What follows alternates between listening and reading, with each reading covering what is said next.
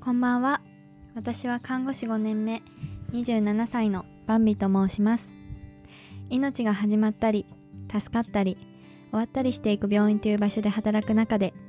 自分のお父さんや大切な人に知ってほしいと思ったことがたくさんあります。この番組ではそんなお話をすることで皆さんの生活に少しでも役立つことがあればいいなと思い曜日ごとにテーマを決めてお話ししていきます。皆さんのリラックス時間に少しでも寄り添えたら嬉しいです。こんばんは。あ土曜日とね月曜日ちょっと忙しくて放送できなかったんですけど今日はすごく面白いテーマを持ってきたので聞いていただけると嬉しいです。3月22日火曜日皆さんいかがお過ごしですか？あのちょっと余談なんですけどさっきネットニュースで見た大阪万博のね公式キャラクター。大阪万博の結構話題になったり物議を醸したというロゴを用いたキャラクター、まあ、ロゴをイメージしたキャラクターが3つか4つか案があったんですけどそれが決まったというニュースでした。でそれがねあの私がこれが一番いいって思ってたキャラクターでななんかもうそれが決まったので勝手に大阪万大阪万博に愛着を持っています。是非行ってみたいなと思っています。それでは今日は火曜日ということで医療のテーマでお話します。コードブルーって皆さん聞いたことありますかね？あのヤマピー山下智久さん主演の医療ドラマをイメージされる方も多いと思うんですけど実はそれは緊急事態という意味の医療業界の隠語なんですっていうお話です。えー、そうですねあのそのドラマ自体もこうすごくいいドラマでかっこよくてあの実際の医療にもあのあんまりこうなんだろうなこれ違うよっていうのが少ないっていうのもあってそれを見て医療業界を目指した方も少なくないんじゃないかなと思いますあの主題歌の「花火」って曲をねあのお医者さんと一緒にカラオケ行ったら熱唱しててあすごい思い入れあるんだなと思ったり実際に私の周りでもあのドラマを見て医者を目指したっていう方もいたのですごい影響力が高いと思うんですけどこれはねその本当は隠語だっていうのを医療業界に入って初めて知りました。あのあるネット記事を参考にさせていただくとコードブルーとは病院内でアナウンスされる隠語で病院内で緊急患者が発生した時に病院内の医師を現場に集めるために使われます。実はドクターヘリとは関係ありません。通常は入院患者に緊急事態が発生した場合まず主治医が診察して現状を把握し必要であれば専門医を呼んで処置してもらうという流れになります。しかしコードブルーが発令したら担当に関係なく院内の医師が集合しその場で診察処置をします。これによってスピーディーに処置することが可能になりますということであの入職して4月ねあの先輩がそれが実際にこう放送で流れた時に教えてくれました。あのどういう緊急事態かというと大体心肺停止してしまってる患者さんが出た時ですね。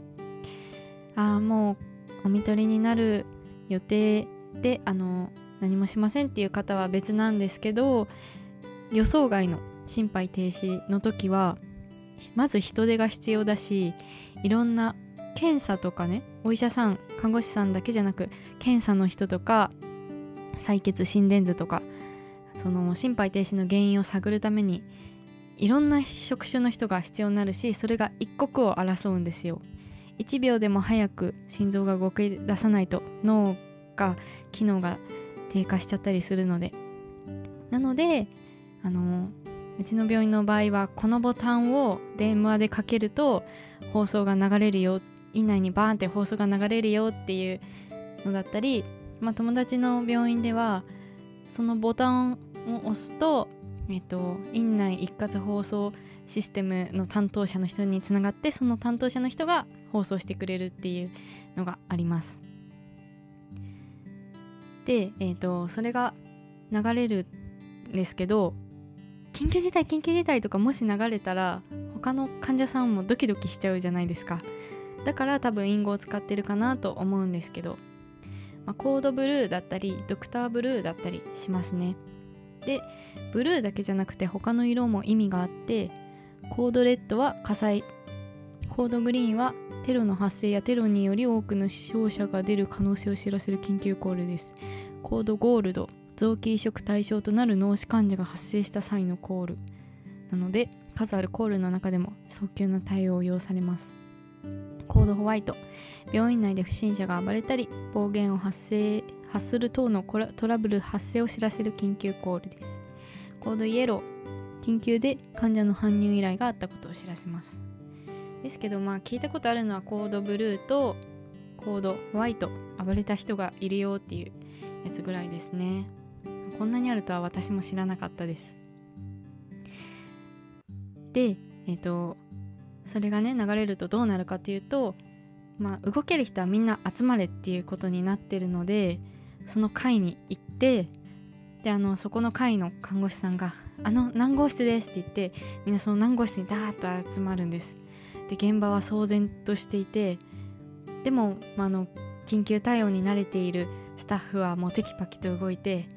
それぞれが自分はこれやりますって大声を発して、まあ、その心臓マッサージだったり気管相関っていって口の中に管入れて人工呼吸器を使えるようにしたりあとは採血したり点滴の針入れたりあと心電図モニターをつけて心臓の波形のチェックをしたりっていうのがもう一気に行われます。でその流れとかも実は全世界的なものが決まってて以前も ACLS っていう資格取りましたよっていうことについてお話ししたんですけどね。で私はもうその行動を幸せなことにならさずにここまで来ているんですけどなった時はもう呼んでる人の声が震えてたり放送で流れてる人の声が震えてたりしてもう聞くだけでドキドキしちゃったり。あとはそれが流れる音楽っていうのがあのあるんですけどピンポンパンみたいのが決まってるんですけどそれに似たやつがデパートで流れてたりするともうドキドキしちゃうのでやめてほしいなと思ったりしています。まあねそんな緊急事態はなかなか起きないんですけどだからこそ起きた時にどうやって動いたらいいか分かんなくなっちゃうのでそのねイメージトレーニングをああやんなきゃなって日々こう思い出してしたりっていう感じです。はい。皆さんの業界も隠語とかあったりしますか？これね結構なんだろうな働いてる人しか知らないのでちょっと面白いなと思ったのでシェアしてみました。それでは最後まで聞いてくれてありがとうございました。明日もあなたにとって素敵な一日となりますように。またお父さんに送るラジオでお会いしましょう。おやすみなさい。